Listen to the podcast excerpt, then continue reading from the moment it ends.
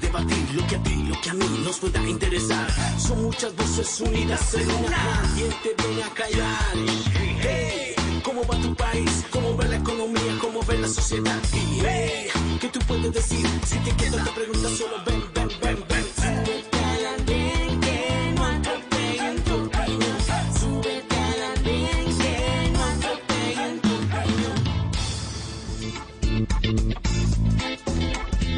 Todos, feliz noche. Ya estamos subidos en el andén de Blue Radio, como ustedes saben, para que no atropellen la opinión. En este programa vamos a hablar de dos aniversarios.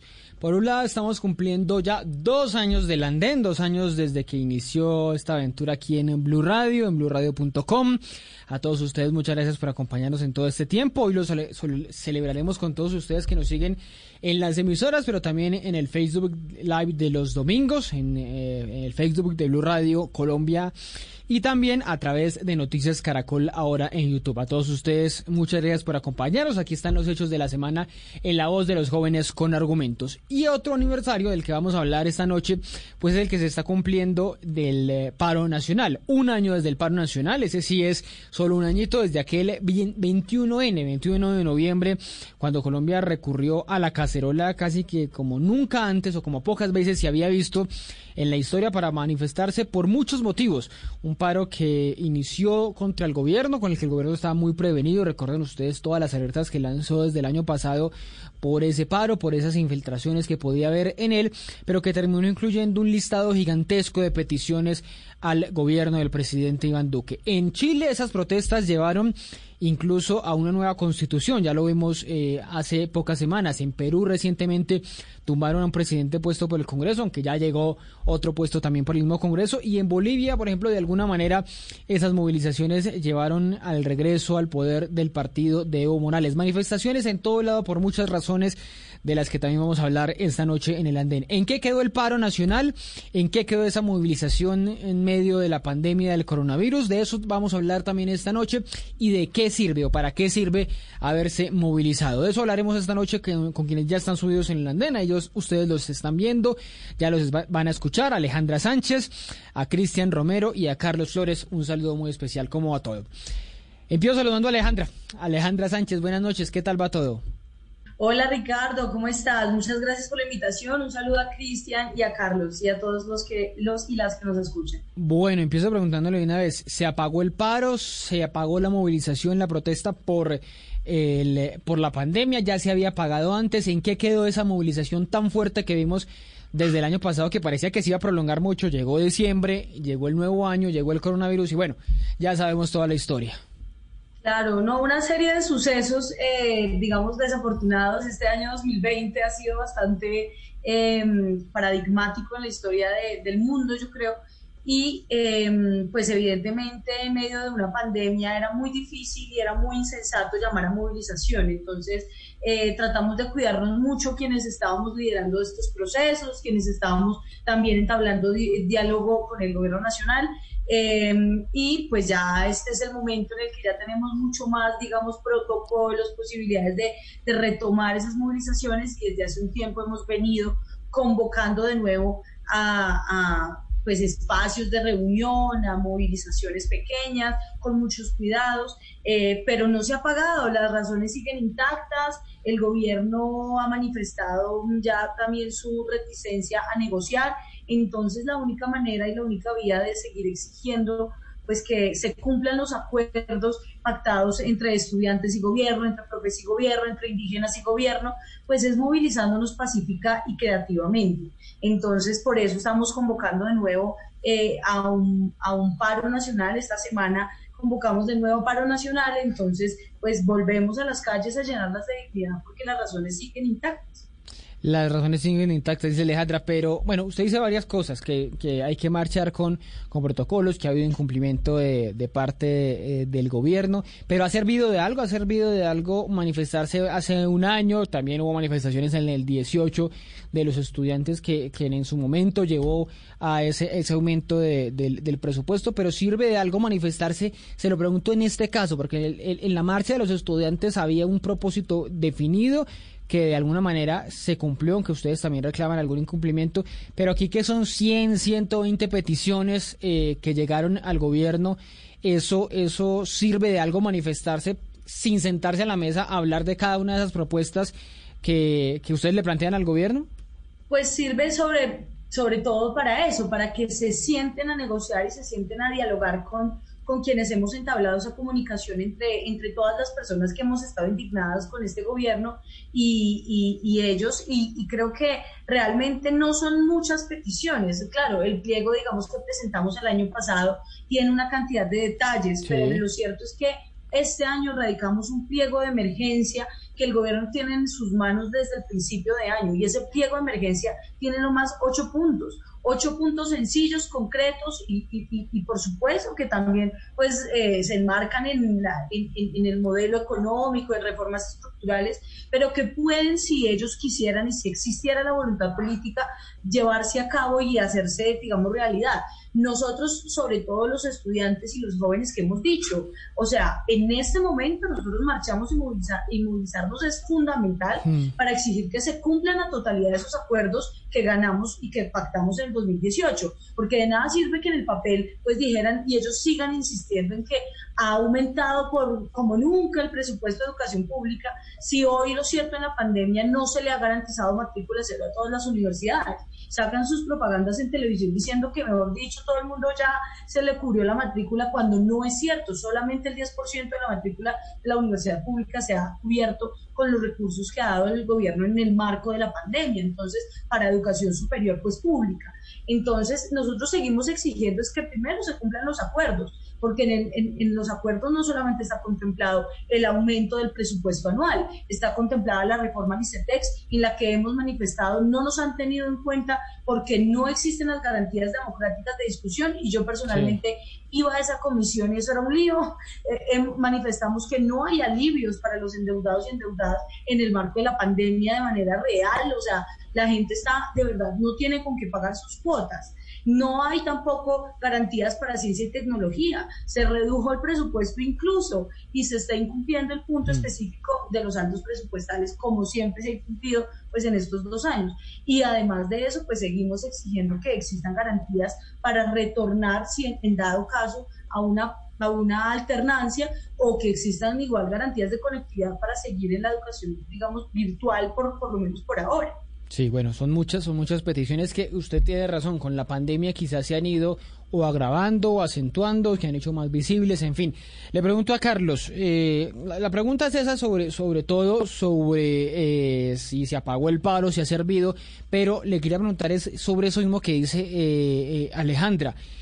no se quiere negociar, se puede marchar con, con protocolos de bioseguridad, es el momento de hacerlo. ¿En qué estamos, mejor dicho? Gracias Ricardo por, por nuevamente invitarme acá al andén, a subirme al andén. Un saludo a Alejandra, a Cristian y a todos los que nos escuchan. Ricardo, yo creo que en efecto el paro se apagó, el paro se desinfló porque lo que se ha demostrado es que los marchantes no necesitan que les den protocolos ni les, den permisos para salir a marchar, han realizado sus convocatorias perfectamente y lo que se ha demostrado es que las convocatorias han tenido cero éxito, han sido totalmente eh, vacías esas manifestaciones en la calle.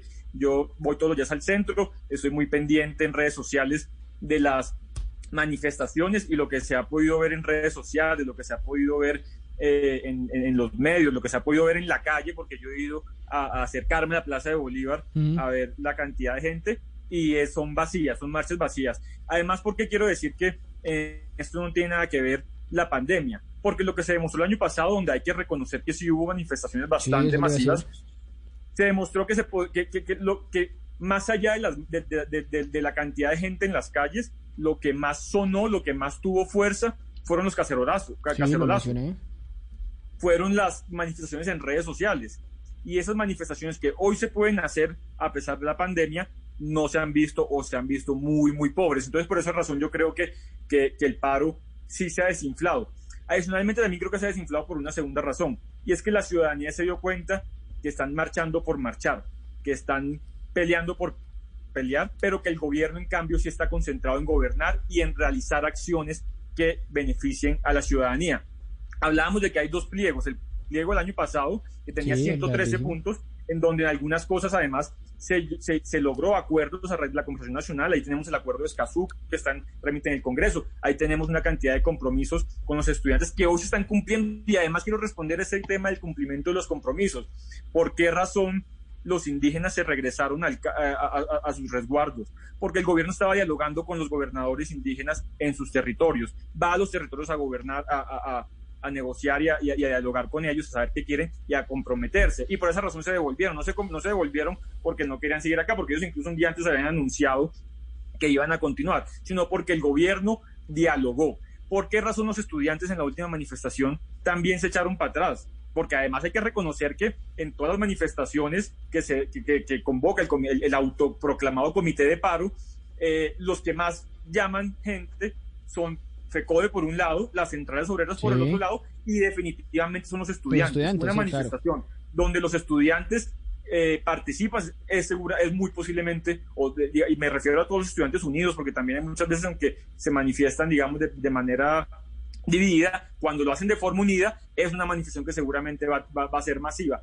Acá tampoco se unieron estuvieron en una rueda de prensa y posteriormente no salieron a marchar, salieron a marchar muy pocos. ¿Por qué razón? Porque el Ministerio de Educación en esos momentos estaba también sentado, dialogando con los líderes estudiantiles, dialogando con los rectores, dialogando con los profesores. Pero Carlos, y, esas... y eso y eso y eso permitió que se desmontaran esos apoyos que estaban realizando. Carlos, pero esas expresiones que usted, que usted dice que han sido mucho, mucho menores, que han sido unas caravanas, que han sido unas marchas en la, hacia la Plaza de Bolívar que no se ha llenado, como ocurrió el 21 de noviembre que se llenaba y se llenaba, los cacerolazos que usted contaba, que eso pues no se volvió a ver, ha habido convocatorias de cacerolazos que no se han escuchado realmente, pero esas, esas, esas, esas expresiones ¿Por qué eh, no siguieron si el descontento sigue? Usted va y usted mira las encuestas y entonces la gente dice, sí, estoy descontento, no, no, no siento optimismo con, frente a lo que está pasando en el país. Alejándolo del gobierno, pero también tiene que ver con el gobierno.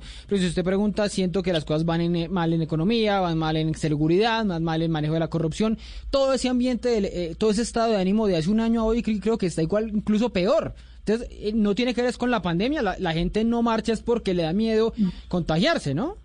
No, no creo. Además, creo que, que, si la pandemia ha influido en algo, ha influido es para que las personas estén en su casa informándose más de lo que está haciendo el gobierno. Es que, Ricardo, alrededor de 30 millones de colombianos han recibido, así sea, algún tipo de beneficio a raíz de la pandemia. Son 195 mil colombianos que se beneficiaron del retiro parcial de cesantías. Cerca de 6 millones de colombianos se beneficiaron la reducción del 16 al 3% en la cotización. Alrededor de 3.3 millones de colombianos se han beneficiado del PAEF, que es el apoyo que logró ayudar a que no se perdieran esos empleos. Un, casi un millón en temas de, de, apoyo a la prima.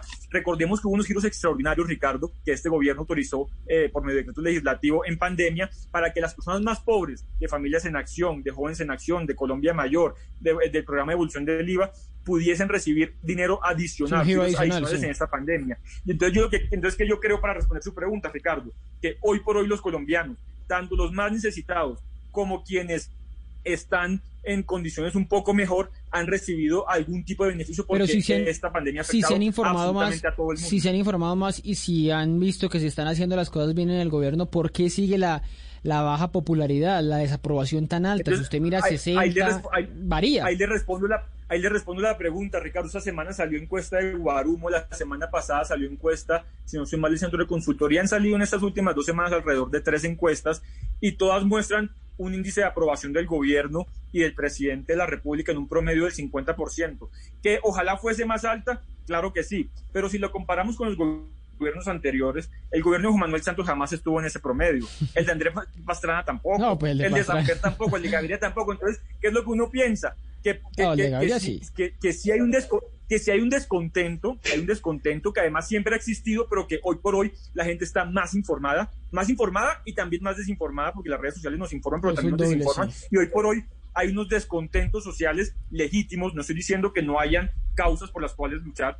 Claro que hay causas por las cuales luchar, claro que hay un descontento y la gente hoy está más informada de esos descontentos porque los medios de comunicación nos lo han permitido, las redes sociales nos lo han permitido, pero la gente también se está enterando y esta pandemia ha permitido enterarse de las acciones del gobierno nacional. Y en ese sentido creo que las personas están tranquilas, saben que hay unos problemas, pero están tranquilas porque hay un gobierno que está trabajando para resolver. es cierto, las aprobaciones del 61% de Duque. Bueno, no es cierto que haya una aprobación mayor. De hecho, creció la desaprobación. Ahí, eh, ahí, ahí, empieza uno a mirar una nueva encuesta. Hay diferentes encuestas. Sí, porque uno mira la de Guarumo y también es que algunas son, son más, em, eh, más favorables al gobierno, otras son menos favorables al, al gobierno. También depende de la medición, de dónde se haga. Hay unas encuestas más urbanas, otras más rurales. Pero, pero sí, ahí, ahí, ahí van variando los, los promedios. Eh, eh, Cristian, de eso que, ha escuchado, ¿usted qué dice? Usted está escuchando la versión de Alejandra, que, ve la idea de que eh, hay razones para seguir marchando, que detuvo, la, por supuesto, la pandemia, la, movilización. Y bueno, Carlos, que da cuenta de lo que ha hecho el gobierno, de todo lo que ha hecho el gobierno durante la pandemia, que es un reto gigantesco. Ahora otro reto, súmele otro reto que tiene el gobierno ahora con el invierno, porque no es solo San Andrés, realmente el, el reto que tiene el gobierno es en muchas regiones del país. Y ahora nos enfrentamos a, a una nueva convocatoria de movilizaciones. ¿Va a servir de algo volver eh, a, convocar a las calles, ya sea este final de año o inicio del otro? Ricardo, primero un saludo para todas las personas que nos oyen y nos ven. Eh, muy contento de volver al andén, contentísimo de los dos años del andén. señor, ya dos años. Y de mano de nuestro líder supremo Ricardo González, que siga muchos años más. Jefe máximo. Eh, pero bueno, hablando de, de nuestro tema, yo creo que ese 21 de noviembre y esas movilizaciones históricas en Colombia nos dejaron una reflexión que esto no se trataba del comité del paro y el gobierno nacional, porque nos quisieron llevar a esa pelea donde solo habían dos actores, pero lo más importante que había era una indignación nacional por todos los temas. La gente salió era porque estaba mamada de todo, mamada del comité del paro, mamada del gobierno, mamada del gobierno distrital, nacional, local, de todo. O sea, la gente salió por esas razones. Ahora, esta pandemia y todo lo que ha ocurrido en el país nos llama a la sensatez. Yo creo que Estamos cansados de escuchar argumentos del gobierno dándonos cifras que no se ven traducidas a la realidad porque siempre nos dicen, oiga, ya estamos invirtiendo más en, educación, pero como dice Alejandra, eso no se ve en, en, un estudiante como yo. Yo soy estudiante de universidad pública y nunca vi esos alivios. Pero pues claramente entiendo la posición del gobierno. Pero también estamos mamados del comité del paro que nos venga a decir que ellos son los que entienden la indignación nacional y traducen eso en unas propuestas del paro. Ahora, si vamos a mirar lo que dice Carlos, que son las manifestaciones pobres, que tiene la razón porque han ido bajando las convocatorias y las convocatorias en la calle cada vez son menores, nos demuestra una cosa importante. El uribismo nunca sacó unas marchas masivas, pero su indignación se vio en las urnas. ¿Por qué? Porque estaban mamados de un gobierno santo, estaban mamados de muchas cosas que no les gustaron. Dice usted en el plebiscito. ¿O cuándo? Sí. Exactamente. Yo lo que veo es que esa indignación no se va a traducir en estos momentos en las calles porque la gente está preocupada por sobrevivir en este instante. La pandemia nos golpea a todos tan fuerte que la gente está ya no preocupada por ir a pelear con el gobierno, sino por simplemente sostener su trabajo y esa es la gente del común. La gente del común está mirando cómo sobrevive cada día porque tenemos unos desempleos disparados. La gente por fuera de la educación. El gobierno desatendido en todos los sectores porque por más de que digan que el gobierno va a territorio, llegas cuando ya todo el mundo se fue. Digamos, por, por ejemplo, ahorita lo de San Andrés, sabiendo lo de la catástrofe, eso se pudo prevenir de alguna u otra manera, que eso se ha dicho en todo lado y no es simplemente como nos mencionan que a las personas que criticamos el gobierno que dicen que es ataque politiquero. Son cosas de sensatez y es lo que estoy tratando de decir. Entonces yo creo que esa traducción de esa indignación va a llegar a las urnas. La gente no va a salir en este momento a las calles, la gente no va a volver a llenar las calles en este momento. Y eso también nos causa un efecto muy peligroso, que es todos esos populistas que están saliendo a decir cualquier vaina ahorita y todo el mundo sale corriendo detrás de él. Entonces nos llama precisamente esa palabra que trato de recalcar, que es la sensatez. Que nadie diga en este momento palabras irresponsables, cifras irresponsables, ataques irresponsables, porque en este momento el país está tan desestabilizado que necesitamos es gente responsable con argumentos y soluciones. Ese es un buen punto. Entonces, eh, ¿usted cree que ya las marchas de aquí al 22 quedan proscritas, quedan descartadas? Porque, porque es que también se pueden utilizar como insumo, como materia prima para las elecciones de, de, de ese año. ¿Usted cree que toda la cuenta de cobro va a llegarle al partido de gobierno ese, ese año? No, claramente van a haber unas movilizaciones, pero no vamos a volver a ver lo que pasó en las movilizaciones del año pasado, donde la gente salió masivamente solas, sin sus líderes políticos, sino simplemente gente saliendo porque sentía indignación. Van a salir algunos sectores políticos a seguir haciendo su oposición, que en todo su derecho, porque pues apoyo la protesta pacífica, pero pues claramente lo que va a ocurrir es que la gente en realidad va, va a llegar a las urnas, porque pasa como los jóvenes, Ricardo. Los jóvenes están mamados de que les digan que no, entonces, si un congresista les dice, oiga, el, joven le está pidiendo, oiga, ayúdeme a, a, que nos escuchen en la matrícula cero, y el congresista le dice que no, ese congresista está, puede estar seguro que no le van a votar en las siguientes elecciones y va a llegar otro representante. Sí, seguramente. Voy, me estaba pidiendo la palabra Carlos, pero voy con, con Alejandra para, para, para preguntarle eh, una cosa. Entonces, lo de, lo de Chile, que lo mencionaba acá, que es como el ejemplo más fuerte que hemos visto, eso no va a ocurrir en Colombia. O sea, una movilización que lleve a hacer cambios, no, eso va a ser solo por, por los votos que veamos en, el, en las próximas elecciones. No, yo creo que eh, yo creo que de verdad todas las personas que nos movilizamos el año pasado y el antepasado y creo que estamos Muchas en esta de exigir y de mucho tiempo antes, exacto, eh, pues procuramos, por supuesto, unos cambios concretos, unos cambios reales, que si me preguntas cuáles son, yo tengo muy claros qué es lo que debemos hacer. Y estoy segura que mucha gente tiene, pues muchos de los líderes estudiantiles, de los líderes sindicales, de los líderes políticos de oposición, tenemos claro qué debemos hacer. Y hay una serie de reformas estructurales a la salud, a la educación, a, la, a, muchos, digamos, ámbitos sociales sobre todo, em, que hay que hacer. Pero lo cierto es que la movilización social es un fin en sí misma, no puede ser exclusivamente un medio para lograr un cambio, para lograr llegar al poder, no, realmente la movilización solo como hecho social es suficientemente, yo creo que vehemente y tiene una, una, voz lo suficientemente fuerte para que mucha más gente empiece a darse cuenta que y empiece a preguntarse qué es lo que está pasando. Pero uno siente que con tanta marcha y tanta marcha no se empieza a desgastar la misma, la misma movilización. Pero realmente no ha habido tanta marcha. Yo creo que ha sido supremamente justa. Hemos también sido muy sensatos y hemos citado realmente cada mes, el 21 de septiembre salimos muchos, salimos varias personas, y tuvimos caravana acá en Bogotá, fue, fue larga, fue muy importante. Yo estaba en ese momento, por ejemplo, en La Ceja y en La Ceja Antioquia hicimos cosas, hicimos plantón, hicimos, mejor dicho, estoy segura que en muchos lugares del país todavía hay, un, hay una llamita que está ahí pendiente y estoy segura que hay mucha gente que está indignada porque no es cierto y no se materializan esos beneficios que mencionó Carlos, los supuestos beneficios eh, financieros, es decir, solamente los jóvenes y los estudiantes vivimos el desempleo más alto del siglo, el 30%, o sea, más o menos 3 de cada 10 jóvenes están desempleados, pero además si, hablamos de mujeres son entre 3 y 5. Entonces, de verdad tenemos una, una situación gravísima, pero si nos vamos específicamente a los estudiantes, 600 mil jóvenes endeudados con el ICETEX no tienen cómo pagar la cuota, que es de un millón y medio, dos millones de pesos, cuando ni siquiera tienen empleo. Y, las, y los alivios que menciona el gobierno son, ah, no, si quiere me paga el próximo mes, pero entonces me pagas el doble. Entonces eso no tiene sentido, eso no es ningún alivio. Y lo mismo pasa con, las, con los pequeños y medianos empresarios. Son, los que más están siendo afectados por esta pandemia. Entonces, ¿cómo quieren que la gente también pues se movilice o cambie o proteste cuando pues lo que dice Cris está tratando de que, de primero de sobrevivir y segundo de sobrevivir a la pandemia y de sobrevivir a estas malas políticas? Carlos, que me estaba pidiendo la palabra. No, pues, a mí me parece muy importante, muy importante, perdón, la posición de Cristian, porque es una voz indignada en contra del gobierno, al igual que Alejandra, son dos voces indignadas, pero Cristian dice algo muy importante y es que yo, y que además yo creo que es una también de las razones principales por las cuales se desinfló el comité de paro, y es que no se sintió representado por el comité de paro. El comité de paro no logró interpretar las verdaderas necesidades de, o la verdadera indignación de los ciudadanos. Eh, el año pasado pidieron 113 peticiones, y usted revisa algunas... Pero el gobierno sí, el gobierno sí ha interpretado eso.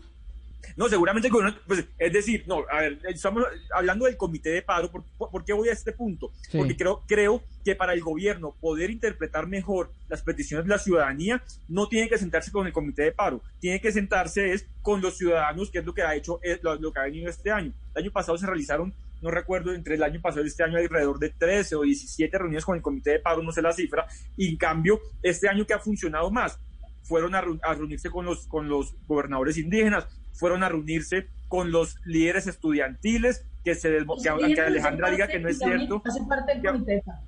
¿Los indígenas no hacen parte del comité del paro? No hacen parte. Sí, hace parte, claro.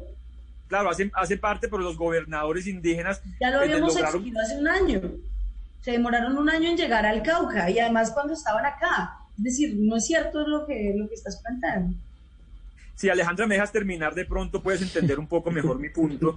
Eh, eh, entonces, ¿qué, a, qué, es lo que voy? No, estoy diciendo que, es, que entonces el, el, gobierno sí los interpreta bien el comité de paro, no. Lo que quiero decir es que por esa razón es que el gobierno no debe buscar solucionar los problemas de los ciudadanos o buscar solucionar esa indignación de los ciudadanos sentándose con el comité de paro, porque el comité de paro no está representando la indignación que sí existe de los colombianos.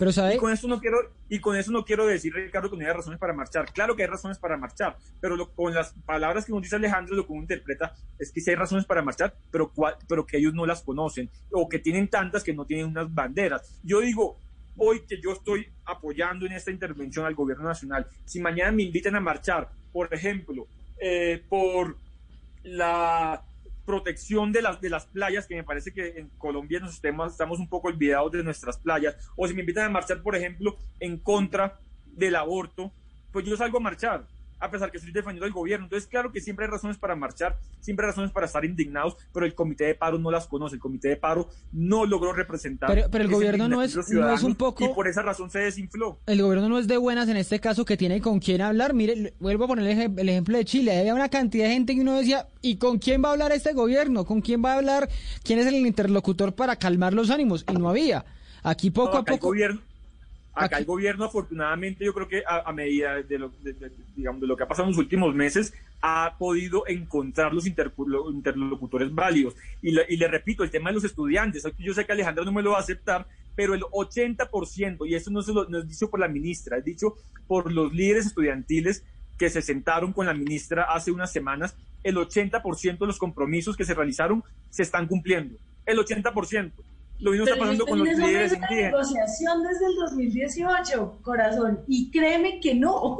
Entonces, justamente lo que hemos planteado es que nos están incumpliendo una serie de cosas. Claro, han cumplido porque es su compromiso y porque además es el deber del gobierno nacional el garantizar el derecho a la educación. Pero yo asisto a Entonces, regañemos al gobierno, regañemos al gobierno, ya que tú no me dejas hablar tampoco, Alejandro, te interrumpo. Regañemos al gobierno por cumplirle. Es que no podemos decir entonces que el gobierno es malo porque nos cumple, pero también es malo. Es que es su deber. Por eso, entonces, si es, su trabajo. no, es que yo no estoy diciendo que le demos las gracias, simplemente reconózcanselo. Se están cumpliendo los compromisos. No salgamos a decir que no. Es lo que hemos dicho, parcialmente nos cumple. Pero un 80% es mucho, pero también es, no, no pero es todo. 80% no es. ahí, les dejo de la hecho, mitad. Nosotros sacamos es mucho, un no es informe de cumplimiento y es más o menos 60-40 es más o menos 60-40. Entonces hay una serie de cosas que decimos hacen falta y son estructurales como la reforma al ICETEX. Me, me quedan, me, me, quedan los últimos cinco minutos, así que está alzando la mano ahí muy decentemente. No. Quedan los últimos cinco minutos. claro, yo, yo, acá voy a hacer la mano en sumito. Eh, no, yo les iba a decir, precisamente esa discusión yo creo que es la que nos tiene encerrado de quién tiene la vocería, de quién tiene el tema yo creo que es obligación del gobierno, obviamente, escuchar el comité del paro porque es, una, es un sector que representa un actor sector de la sociedad, valga la redundancia, tiene que escucharlo sí o sí, pero nos tiene que escuchar a todos. Yo personalmente asistí a las conversaciones nacionales que hizo el gobierno en su momento y le pedía al presidente directamente, oiga, escucha el comité de paro porque sí necesitamos que los escuche. Puede que todas las soluciones no estén ahí, pero tiene que ceder a algo porque precisamente este gobierno tiene que darse cuenta que tiene que escucharnos a todos, porque nada sirvió esas conversaciones donde atendieron a más de, creo que más de 100 mil personas que escucharon a más de 100 mil colombianos y no hay una solución tangible el día de hoy de todas esas conversaciones. Entonces, este gobierno claramente tiene intenciones de escuchar, pero no está llevando a la acción ninguna de esas, de esas conversaciones que tuvo. Me parece eso muy importante y muy diciente de este gobierno. Entonces, claramente todos los sectores políticos y todos nosotros estamos aburridos de intentar hablar con un gobierno que claramente no nos va a parar bolas y nosotros simplemente nos estamos preparando para el 2022 sacarlos del poder. Me, Ese es el fin. Me tengo que ir respondiendo, pero les voy a hacer una pregunta, una pregunta final muy cortica para, para cerrar la respuesta. Imagínense en un año que cumplamos los dos años del paro, los tres años del andén, que cumplamos los dos años del, del 21N. ¿Cómo se imaginan? Y que haya vacuna, digamos que ya hubo vacuna. ¿Cómo se imaginan que esté el país? ¿Habrá protestas fuertes o el gobierno habrá logrado diseminar todas esas manifestaciones y seguirá esa llamita muy chiquita? Carlos, eh, Alejandra y, y Cristian, para despedirme. Carlos, ¿cómo se le imagina? Muy corto siempre habrá protestas y además protestas de lado y lado. Los que apoyan el gobierno también tendrán razones para protestar, Cristian, pero, eh, eh, perdón, eh, Ricardo y Cristian y Alejandra, pero quería cerrar con este tema. De las 113 peticiones que hizo el Comité de Paro el año pasado, el gobierno nacional le respondió, le respondió que más o menos el 80% eran cosas que ya el gobierno estaba trabajando. El 20% era cosas que el gobierno no estaba trabajando, pero que podía trabajar. Y únicamente el 10% eran cosas que el gobierno no, no pretendía no ceder. El 90% de las cosas el gobierno sí quería dialogar. ¿Y qué, fue, y qué terminó pasando? Que el, que el comité de paro no quiso seguir sentado simplemente por una palabra, la palabra negociación. Si la mesa no se llamaba negociación, no seguían dialogando. ¿Y cómo era que se llamaba? El gobierno es, ¿Conversación? La palabra negociación. La mesa tenía que tener la palabra negociación. El gobierno nacional que le interesaba. Conversar. sin importar el nombre, sin importar el nombre de la mesa, lo importante que era que, que, el 90% de las cosas que ellos estaban proponiendo eran cosas que sí podíamos dialogar y que sí podíamos ejecutar. y ellos prefirieron no avanzar en eso por un simple nombre. Alejandra Cristian Brasperi, muy corto. El nombre es tan político, el nombre es tan político y te cuento que en el 2018 nos dijeron conversemos sobre la educación superior y se sentaron y hasta que no no se dieron en la negociación, no hicimos esa negociación de un mes de todos los días hasta las 4 de la mañana. Es decir, es fundamental que fuera una negociación porque de ese modo vinculaba institucionalmente y constitucionalmente a el... Y por, eso frenamos el 90% de las peticiones. Pero eso, eso por un lado. por otro lado ¿Con vacuna habrá más protestas? O sea, tendremos... Va a haber mucha movilización, va a haber la suficiente porque va a ser un año donde el gobierno nacional no va a dar más, la indignación ha crecido, ha aumentado y si me preguntas, ¿por qué hemos movilizado a la gente el año pasado? Y pregúntaselo a cualquiera que estuviera ahí en las calles, porque, nos, porque no tenemos salud, porque no tenemos empleo, porque no tenemos cultura, porque no tenemos educación, cualquier cosa que la vida la gente la vive, porque no tienen que comer ni siquiera, mucha gente. Y eso no ha cambiado. Y a pesar de las miles supuestas ayudas que menciona Carlos, la gente sigue viviendo esa realidad de precariedad, de, falta de derechos, de vulneración de derechos. Es más, de vulneración del derecho fundamental a la vida. Nos han asesinado a manos de la policía. Y eso no ha cambiado. Y hasta que eso no cambie, pues no vamos a dejar de sentirnos indignados. El otro año esperemos que haya vacuna esperemos que haya una mejor y mayor movilización. Oye, la misma, Cristian, nos vamos despidiendo. ¿Vacuna y más movilización o no? O ni vacuna ni movilización también. Yo, yo, yo, creo que va a haber movilización bastante igual porque pues la verdad no tengo esperanza en que este gobierno rectifique en tomar acciones que beneficien al pueblo, porque nos damos cuenta, de hecho ayer el Ministerio de Justicia sale a decir que está en contra del aborto, el ministro de Justicia sale primero a defender a los asesinos que hacen todo lo que hacen por allá en Soacha, queman jóvenes, matan jóvenes y salen primero a defender a los policías que salir a defender a la gente. Entonces la gente va a seguir con ese fervor, esa indignación, tal vez no en unas marchas súper masivas como las que vimos, pero la gente sí va a seguir protestando, la gente está mamada. Y lo que digo, yo creo que en ese noviembre del 2021 estamos a puertas del 22 y ahí se acabó esta vaina. Es que ahí se acabó esa vaina, sí, eso le iba a decir, que estaremos Y sigue nuestro líder supremo, Ricardo. ojalá, eh, ojalá esa dictadura sí permanezca. bueno, un fuerte abrazo para todos, para Alejandra, para Carlos, para Cristian, a todos los que nos siguieron, nos escucharon, nos vieron en el andén de Blue Radio. Un abrazo para ustedes y a ustedes, nuestros oyentes, nuestros seguidores, nos escuchamos y nos vemos la próxima semana. Antes ya viene la entrevista aquí en el andén para que no atropellen la opinión amigos, familia, algo para compartir. Lo único que falta es la música. Los viernes y sábados en la noche, Blue Radio pone el ritmo para disfrutar del fin de semana con la mejor música. Blue Música, fin de semana. Viernes y sábado por Blue Radio y BlueRadio.com. La nueva alternativa. Estás escuchando Blue Radio y BlueRadio.com.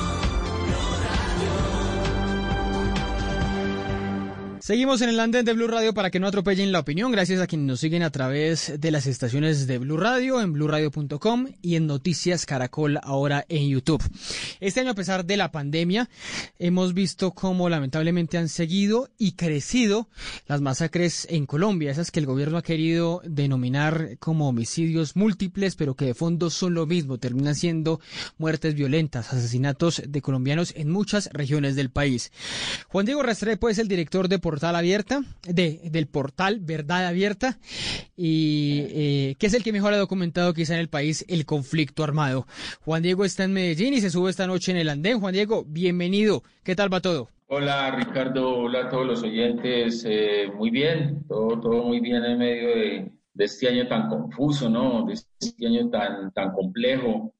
Eh, pero ahí vamos, ahí vamos haciendo periodismo y trabajando mucho muy muy raro. Más más difícil salir salir a las a las regiones tener contacto directo con las fuentes por este por esta pandemia o ya se ha ido normalizando todo eh, si hay, para nosotros se ha ido normalizando. Eh, nosotros pues por, decisiones digamos administrativas no salíamos mucho hasta hace 15 días eh, que comenzamos ya a salir a la región. De resto hemos hecho todo por medios virtuales mucha reportería por medios virtuales y la verdad eh, nos ha funcionado muy bien.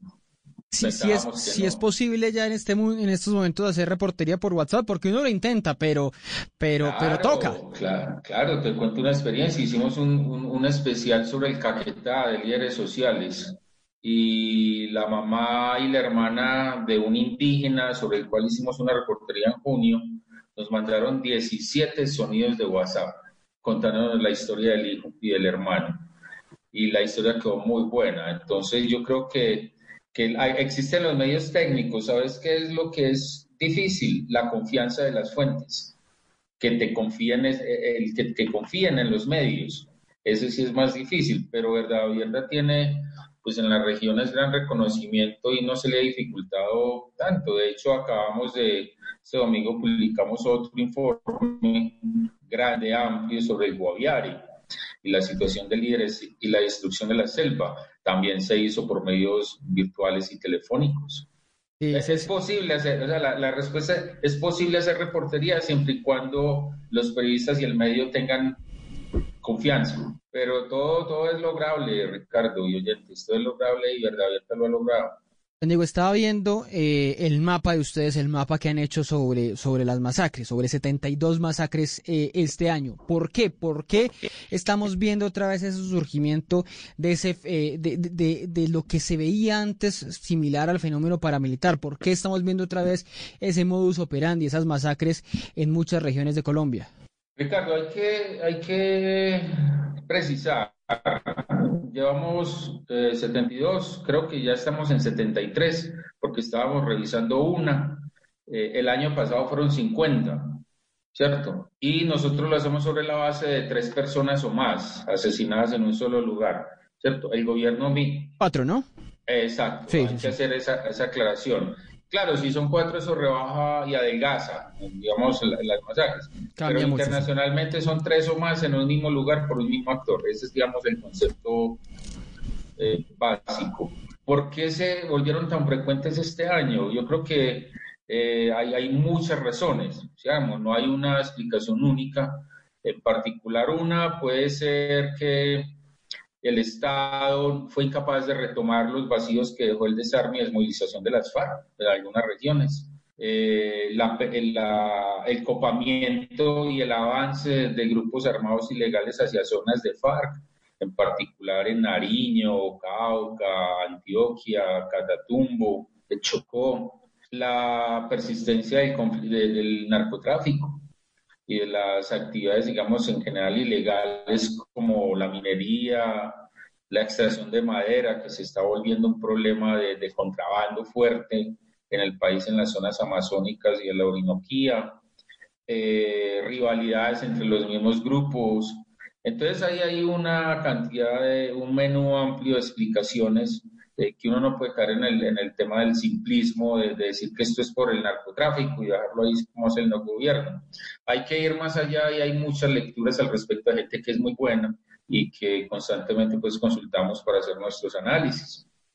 Juan Diego, ustedes, eh, pues lo veíamos, para, mí el símbolo fue la masacre de Samaniego, pero creo que es casi que un común denominador eh, ver a las víctimas, eh, que las víctimas son jóvenes. Entonces vimos lo que pasó en Samaniego, que llegaron unos hombres armados a matar a un grupo de universitarios, pero en muchos lugares, bueno, está lo de Cali, lo de Llano Verde, en muchos lugares hemos visto ese mismo fenómeno, ese mismo fenómeno de que son los jóvenes los que están poniendo los muertos ¿Por qué son los jóvenes las principales víctimas de estas masacres, Juan? Ricardo, porque son la población más vulnerable hoy. O sea, digamos, este año además se agravó por, por la pandemia, pero en general los jóvenes en las regiones y en las zonas periféricas de las grandes ciudades también se incluyen, eh, son población vulnerable, es población que carece de empleo, es población que carece de oportunidades de estudio, es población que carece en su mayoría de oportunidades, digamos, de capacitación,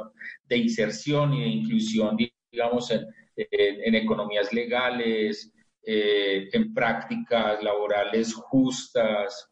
Entonces, ese es, ese es el asunto con, con, la juventud, que acaba pagando, digamos, eh, el fracaso del Estado en controlar la violencia y más allá de controlar la violencia, de darles oportunidades a los jóvenes. Eso, eso es como la triste realidad, ¿cierto?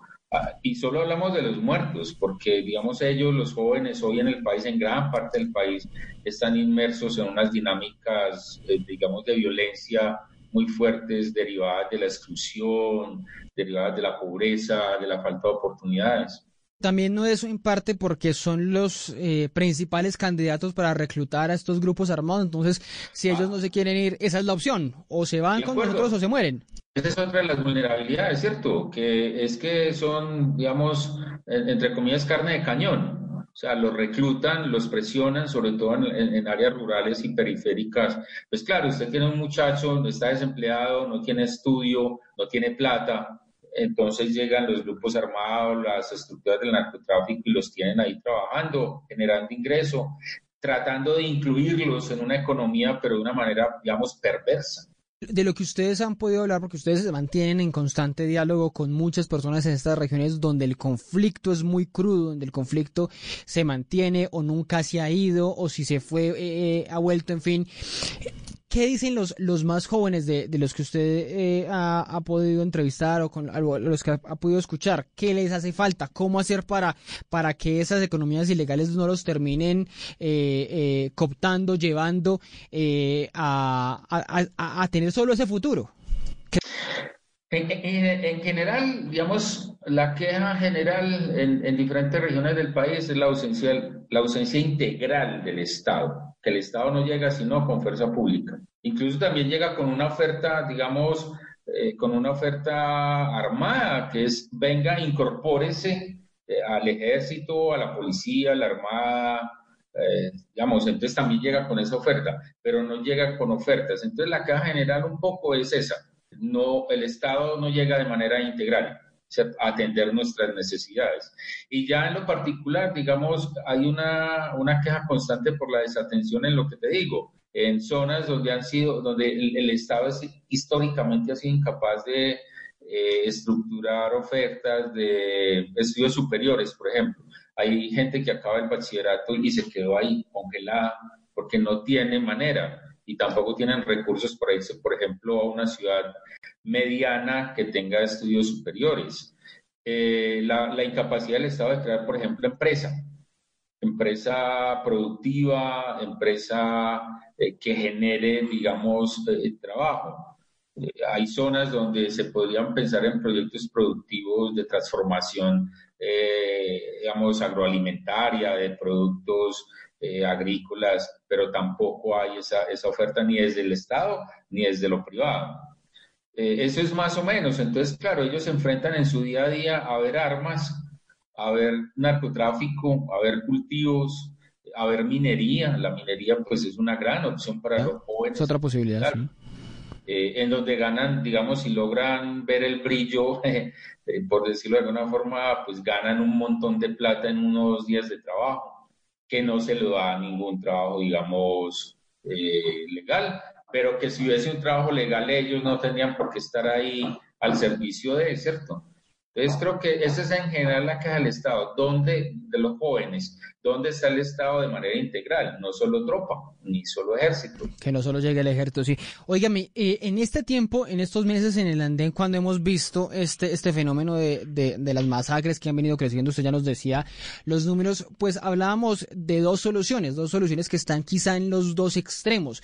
Se hablaba de entonces, no, es que el glifosato va a ayudar a solucionar estas, a, a evitar estas masacres, porque se, se habla de la ecuación de que con glifosato hay menos cultivos y si hay menos cultivos hay menos disputas en, en las regiones. Y del otro lado se habla eh, que la solución a todo esto es la legalización de las drogas. Incluso hay proyectos cursando en el Congreso de legalizar eh, la cocaína, todo el, toda la cadena del, del negocio de la coca. ¿Ve utilidad en alguna de estas soluciones? Yo sé que usted me decía, no, esto no es simplemente narcotráfico, pero para las masacres que sí están relacionadas con el narcotráfico, ¿hay solución, hay utilidad en estas soluciones?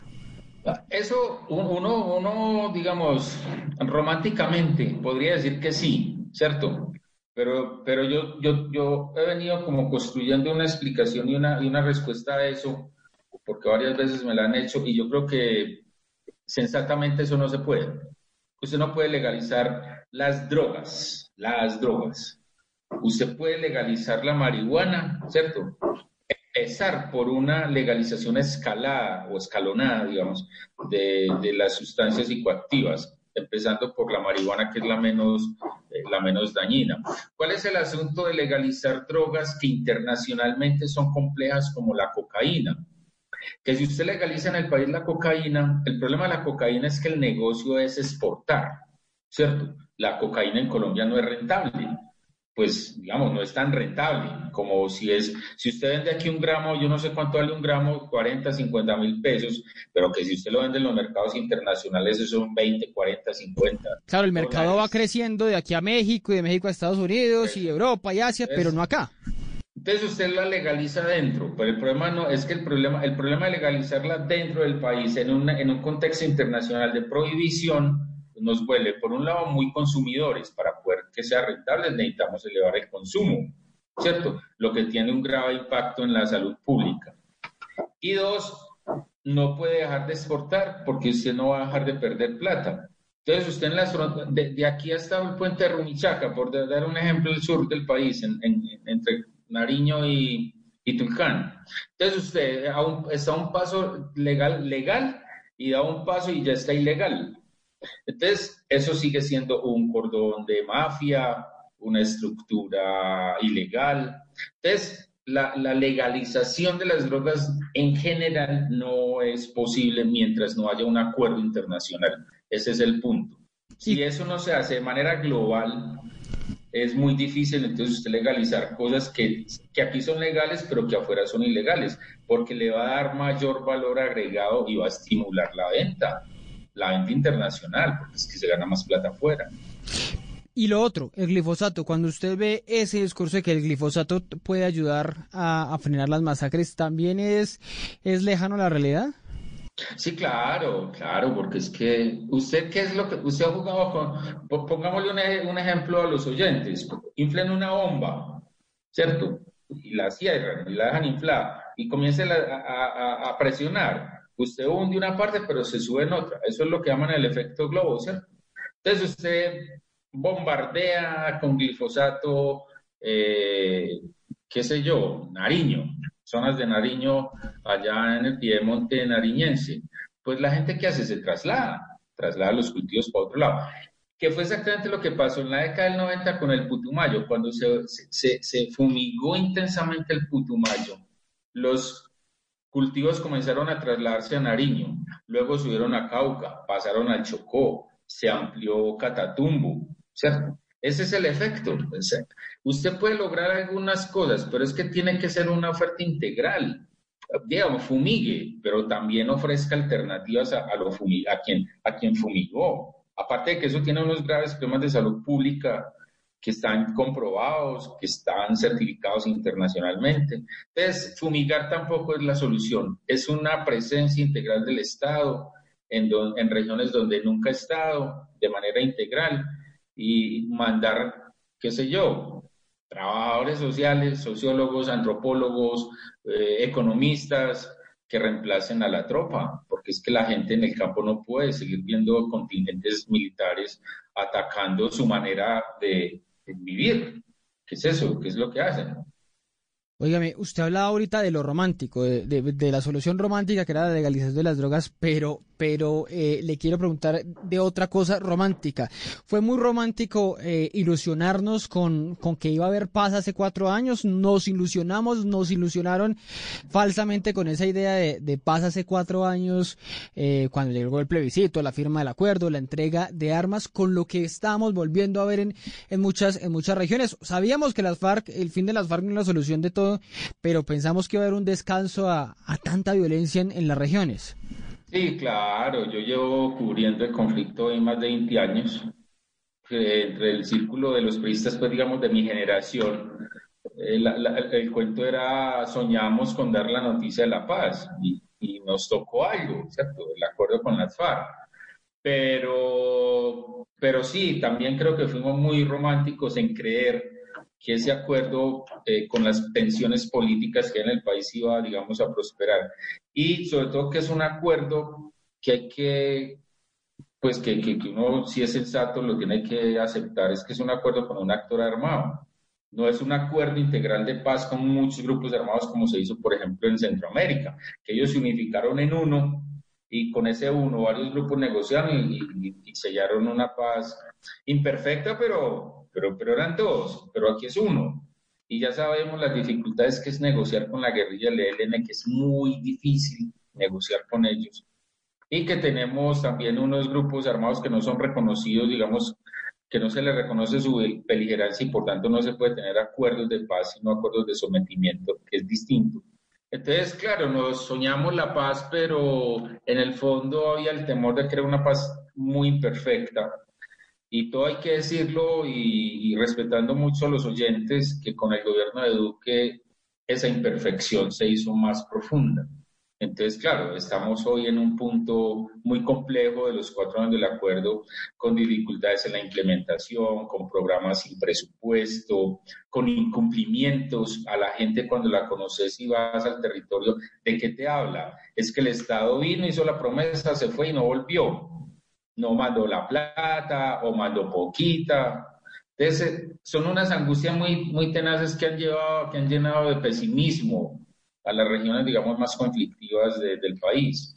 Y fuimos muy románticos, eso hay que decirlo, hermano, al principio. Sí, sí, Los que sí fuimos convencidos profundamente y cuando vimos los resultados lloramos, hermano, porque era muy doloroso ver que medio país no aceptaba un acuerdo de paz, una cosa absolutamente compleja, ¿no?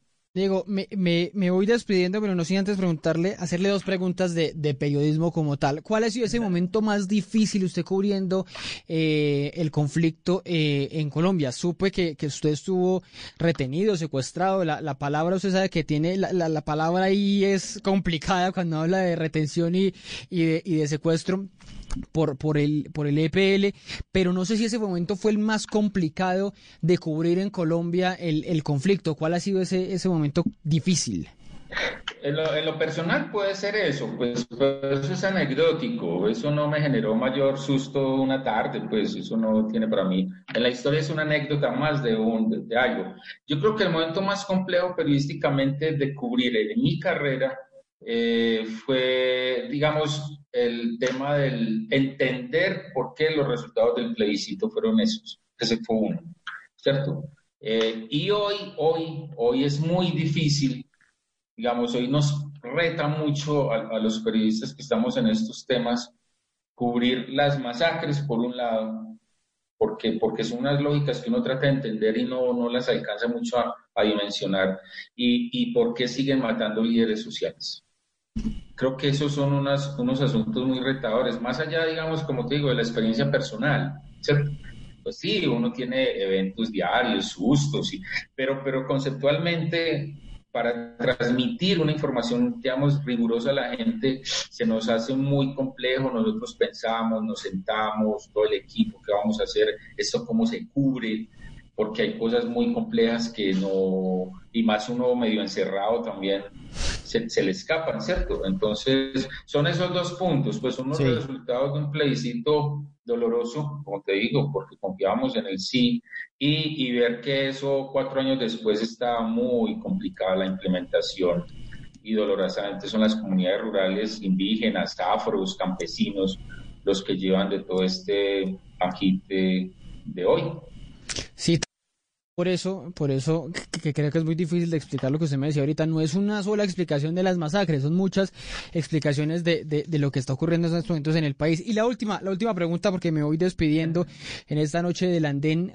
¿Cómo está viendo el periodismo en estos momentos? Estamos viendo, bueno, en los últimos días, hace varios días, vimos lo que pasó con, con la revista Semana, hay muchas voces que dicen que, que el periodismo en Colombia se está volviendo cada vez más activista, entonces nos estamos polarizando aún más en el periodismo, que hay mucha ideología detrás. ¿Cómo está viendo eso? ¿O esos son solo algunos casos aislados de ese, de ese periodismo activista? No, lo de semana es una crisis empresarial, o sea, y una transformación empresarial. Es que tampoco hay que, hay gente que cree que por lo que pasa en semana todos estamos en crisis. Digamos, hay una crisis empresarial y, una, unos cambios, gústele o no a uno, pues a uno no le tiene por qué gustar los cambios de la empresa privada. Pero yo, yo creo que es eso, digamos. Lo que pasa es que Semana es tan importante que impacta en lo nacional y se, y, se toman decisiones. Lo que sí creo es que el periodismo, hay un periodismo tradicional que está conflictuado por las tensiones económicas que se agudizaron con la pandemia, ¿cierto? Que tuvieron que cesar personal, reducir costos normales para cualquier empresa. Pero más allá hay una, yo, lo que creo es que hay toda una confrontación ideológica de dónde tiene que estar parado el periodista hoy, ¿cierto? ¿En qué ideología? Yo lo que creo para, para responderte a vos y, para, y, y también como asunto de cómo responde uno a estos momentos es que hay que hacer más periodismo o sea, no hay que dejarse amilanar por la situación, hay que hacer más periodismo, hay que hacer periodismo mucho más riguroso. Este es el momento del periodismo de investigación. Yo creo que estamos llegando a unos escenarios donde se requiere mayor investigación. De las crisis, que eso que llaman crisis no tienen por qué asustar. Yo, yo, yo, creo, soy de los que creo que, y, te lo, y, un, día, un día de eso, en un mes conversamos, la crisis de semana nos lleva, a, por ejemplo, a portales como Verdad Abierta, a tener mayores eh, seguidores, porque la gente está buscando ofertas y las ofertas existen. No hay que ser tan pesimista en decir que porque se cerró semana ya nadie informa. No, lamentable. Ah, no, de acuerdo. Lamentable semana y fue un, digamos, y fue nuestro parámetro. Yo escribí ahí algunas columnas, me gustaba, fue una tribuna pero el periodismo sigue, el periodismo se resiste a, todos estos embates, digamos, de la empresa privada, de lo político, de lo ideológico. Eso es lo bonito del periodismo, llevamos más de 100 años haciéndolo y, ha resistido guerras, muertes, desapariciones, entonces no hay por qué asustarse. Es una oportunidad para pensar, bueno, ¿qué hay que hacer mejor? Y creo que esa es la respuesta que hoy, ante la crisis de semana, estamos, digamos, nosotros en verdad pensando.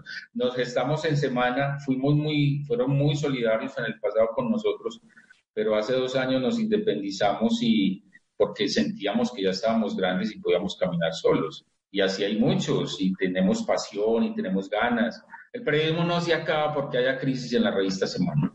Esa, es una muy buena y bonita conclusión. Una, que, que ojalá eh, sea así, que los eh, que la audiencia en busca de, de contenidos más rigurosos y no del espectáculo del momento, pues recurran a esto. Y otro, que efectivamente el periodismo no se, no se acaba solamente con, con eh, la reorganización, porque si es el fin de la revista, es una reorganización de la misma, de la misma revista.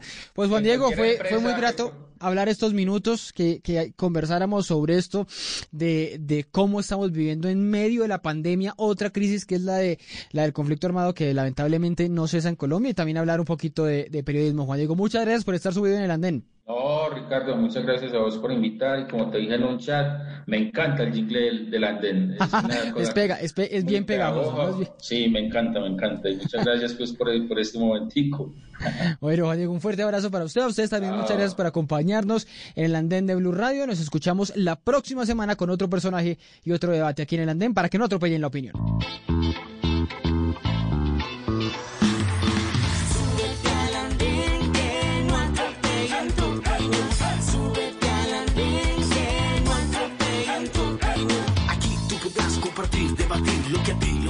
Nos pueda interesar. Son muchas voces unidas en una. ¿Quién te viene a callar? Hey, ¿cómo va tu país? ¿Cómo va la economía? ¿Cómo va la sociedad? Hey, ¿qué tú puedes decir? Si te quedas te preguntas solo